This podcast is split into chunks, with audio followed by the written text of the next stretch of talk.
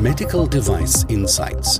Ein Podcast des Jona Instituts für Medizinproduktehersteller, Behörden und benannte Stellen. Hangelt Sie sich auch von Webkonferenz zu Webkonferenz? Sind Sie auch schon müde von GoToMeeting, Zoom, Google Meets und Microsoft Teams Treffen? Uns geht es zumindest so und viele erleiden die sogenannte Zoom-Fatigue. In diesem Podcast wollen wir heute beleuchten, welche Dinge bei diesen Online- und Hybrid-Konferenzen falsch laufen, fehllaufen können und wie man es schafft, dass man am Ende umgekehrt sogar Applaus bekommt von guten Ablauf dieser Kommunikationssettings.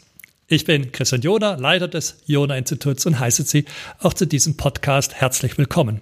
Ja, es geht also hier um Hybridseminare und ich möchte kurz Ihnen berichten, wie bei uns dieser Weg gegangen ist zu diesen Hybridseminaren, welche Erfahrungen wir als Anbieter, aber auch als Teilnehmer dieses Formats gesammelt haben und welche Tipps ich Ihnen geben möchte, damit es nicht passiert. Begonnen hat es bei uns, wie wahrscheinlich mit allen, mit Corona. Im März hatte ich noch mein letztes Risikomanagement-Seminar in Präsenz. Eine Woche später war das alles nicht mehr möglich. Wir hatten den Shutdown. Wir haben dann innerhalb von einer Woche umgeschaltet auf Online. Damals hatten wir GoToMeeting genutzt und die Teilnehmenden waren sehr glücklich, weil wir so schnell reagiert haben und das Seminar nicht ausgefallen ist. Wir wollten das aber weiterentwickeln und das betraf einmal die Technik. Also wir haben dann bessere Kameras gekauft, bessere Mikrofone bzw. bessere Headsets.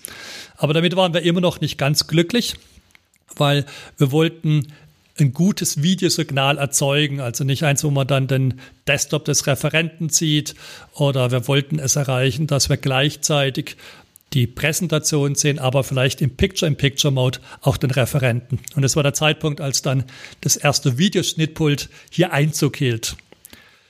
Damit waren wir schon ziemlich weit und wahrscheinlich weiter wie die meisten anderen, denn das, was wir beobachtet haben, das hat uns eher erschreckt. Also wir waren in Webkonferenzen, da ja, hat, konnte sich der Referent gleich mal gar nicht einloggen oder wenn man sich selber einloggen wollte, dann war irgendwie das Programm gerade nicht verfügbar.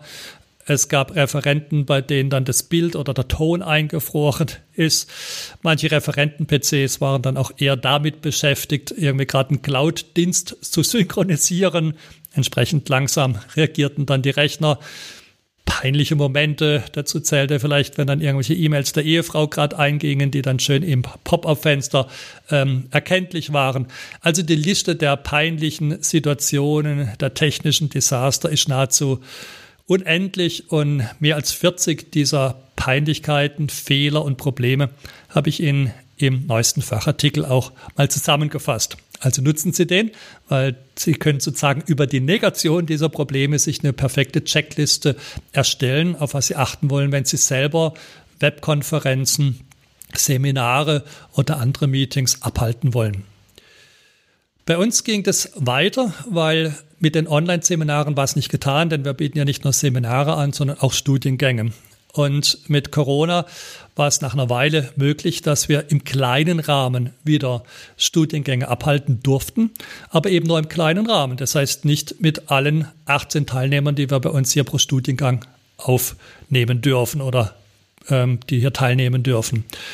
Und so hatten wir jetzt die Situation, dass wir Teilnehmende vor Ort haben und Teilnehmende, die nicht kommen wollten, nicht kommen durften oder nicht kommen konnten also nicht wollten, zum Beispiel, weil sie sich nicht der Gefahr einer Infektion aussetzen wollten, die nicht kommen durften, zum Beispiel wegen des Arbeitgebers oder weil wir hier nicht mit 18 Teilnehmern hantieren durften oder die nicht teilnehmen konnten, beispielsweise weil sie das Homeschooling mit übernommen hatten. Wir waren also in der Situation, wo wir sowohl Teilnehmende vor Ort hatten als auch remote.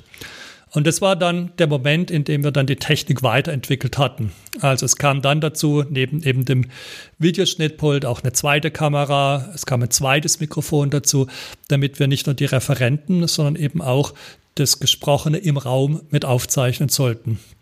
Wir hatten da auch das Glück, dass wir einen Studenten mit dabei hatten, also in unserem berufsbegleitenden Masterstudiengang, äh, der Freude daran hatte, die Technik auch mit zu bedienen. Aber wir haben dann weiter gelernt. Wir haben beispielsweise festgestellt, dass das, was im Raum stattfindet, für die Remote-Teilnehmer nicht so gut wahrnehmbar ist, weil das Raummikro eben alles mit überträgt und damit eben die ganzen Hintergrundgeräusche. Und das macht es für die Remote-Teilnehmer extrem anstrengend, dann das immer auszufiltern. Auch die, die Lautstärkeunterschiede sozusagen gedanklich zu kompensieren, dass eben Menschen, die weiter auf Mikrofon im Hin, weiter hinten im Raum entfernt sind, schlechter zu verstehen sind als Menschen, die direkt neben dem Mikrofon sitzen. Umgekehrt war das ganze Stühle, Rücken, Blättern in Unterlagen dann auch wieder ein Begleit- oder ein Geräuschsignal, das einfach sehr viel Anstrengung von den Remote-Teilnehmern bedarf und ja dazu auch zu einer schnelleren Übermüdung führt. Deswegen haben wir die Technik weiterentwickelt, haben dann pro Teilnehmer ja, Sprechstellen, wie Sie es vielleicht aus dem Bundestag kennen, äh, eingerichtet, so dass wirklich nur noch das jeweilige Signal des Fragenden dann aufgezeichnet worden ist. Wir haben äh, eine, für die Remote-Teilnehmer auch dann bewegliche Kameras mit eingeführt, so dass wir wirklich dann immer die Person sehen, die gerade spricht, also eben die Dozenten, die sich auch bewegen, die zu einem Whiteboard laufen, die vor ihrem Rechner sitzen, die im Raum sich bewegen wollen, aber eben auch die Teilnehmenden, die an unterschiedlichen Plätzen sitzen, also mit zwei beweglichen Kameras, äh, die sich das perfekt ähm, dann abbilden. Wir haben auch in eine bessere Soundanlage äh, investiert damit wir im ganzen Raum wirklich sehr gut hörbar dann die Fragen der Remote-Teilnehmer auch hören können und die viel besser einbinden können. Weil darin besteht nämlich die große Herausforderung, das Remote-Team genauso einzubinden wie die Menschen, die vor Ort sind. Wir sind jetzt gerade bei der nächsten Iterationsstufe und da geht es jetzt auch genau um diese Einbindung. Beispielsweise werden wir für die Referenten einen Monitor haben, bei dem sie die Remote-Teilnehmer dann im jeweiligen Conferencing-Tool sehen können und ein zweiter Monitor, den dann die Teilnehmer im Raum sehen, um ihre Remote-Kollegen wahrnehmen zu können. Das heißt, jeder sieht von seinem Platz aus die Remote-Teilnehmer und kann sie eben dann dazu viel besser mit einbinden.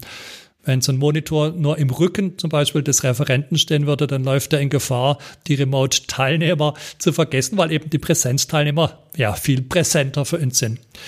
Es wird aber mit der Technik nicht enden. Wir arbeiten weiter auch an der Didaktik, weil, wie ich vorhin geschildert habe, gerade für die Remote-Teilnehmenden es anstrengender ist, zuzuhören, auch äh, Signale auszufiltern, zu antizipieren, was im Raum stattfindet, eben trotz guten Tons und dann passender Kamerasignale, ähm, sind wir dazu übergegangen, kürzere Sprints zu machen. Das heißt also 20, 30 Minuten und dann wieder eine Pause und dann der nächste Sprint, sodass die besser die Möglichkeit haben, sich zu erholen. Und wir fordern die auch noch intensiver ein, wirklich mitzuarbeiten. Denn ein Teil dieses Problems können wir nicht durch Technik oder durch Didaktik oder nur teilweise durch Didaktik lösen. Das ist nämlich das hohe Maß, in dem die Remote-Teilnehmer ablenkbar sind. Wenn jemand im Raum vor Ort sitzt, da gibt es einen gewissen sozialen Druck. Ja, der Nachbar, der Referent, die es verhindern oder unwahrscheinlicher machen, dass jemand irgendwie noch ein Telefongespräch führt. Also das wird im Vorlesungsraum natürlich jetzt gar nicht gehen, aber äh, E-Mails macht oder irgendwie parallel noch eine Arbeit nachgeht. Daheim ist ja alles möglich. Ja? Da muss man die Kamera abschalten und niemand bekommt mehr was mit. Und diese Versuchung, die schadet allem, die schadet dem Remote-Zuhörer oder der Zuhörenden, weil sie einfach nicht mehr alles mitbekommt, aber sie schadet auch dem Team weil dadurch die Interaktion nicht mehr so gut funktioniert. Und ähm, das sind die Dinge, die können wir jetzt eben nicht durch äh, Technik ändern, sondern nur durch vereinbarte Spielregeln. Dazu gehört eben kürzere Sprints, damit die nachher auch ihren Telefonanruf mal machen müssen, der dann einfach passieren kann. Die sind in der häuslichen Situation, also dass man sich kurz um die Kinder nochmal kümmern kann, äh, aber eben auch in der Bitte, die Kamera anzulassen, dass wir wirklich gemeinsam miteinander arbeiten. Also das sind die nächsten Schritte, die wir jetzt gerade gehen, über die ich jetzt auch mit äh, informieren wollte.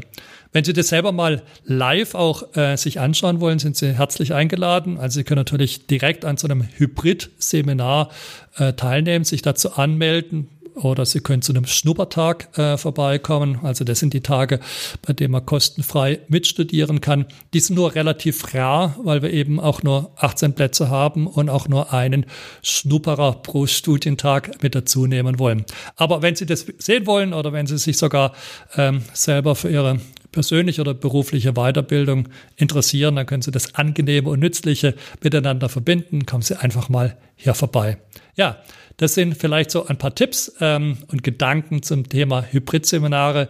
Ich denke, äh, dass Sie damit mit einer guten Technik, mit einer guten Didaktik und mit guten Spielregeln, die ich in, in diesem Fachartikel auch nochmal alle zusammengefasst habe, in der Lage sein werden, effiziente und effektive Konferenzen, Webmeetings, Seminare durchzuführen, gleich ob das Online- oder Hybrid-Seminare sind. Das war's für heute. Danke, dass Sie dabei waren. Bis nächste Woche.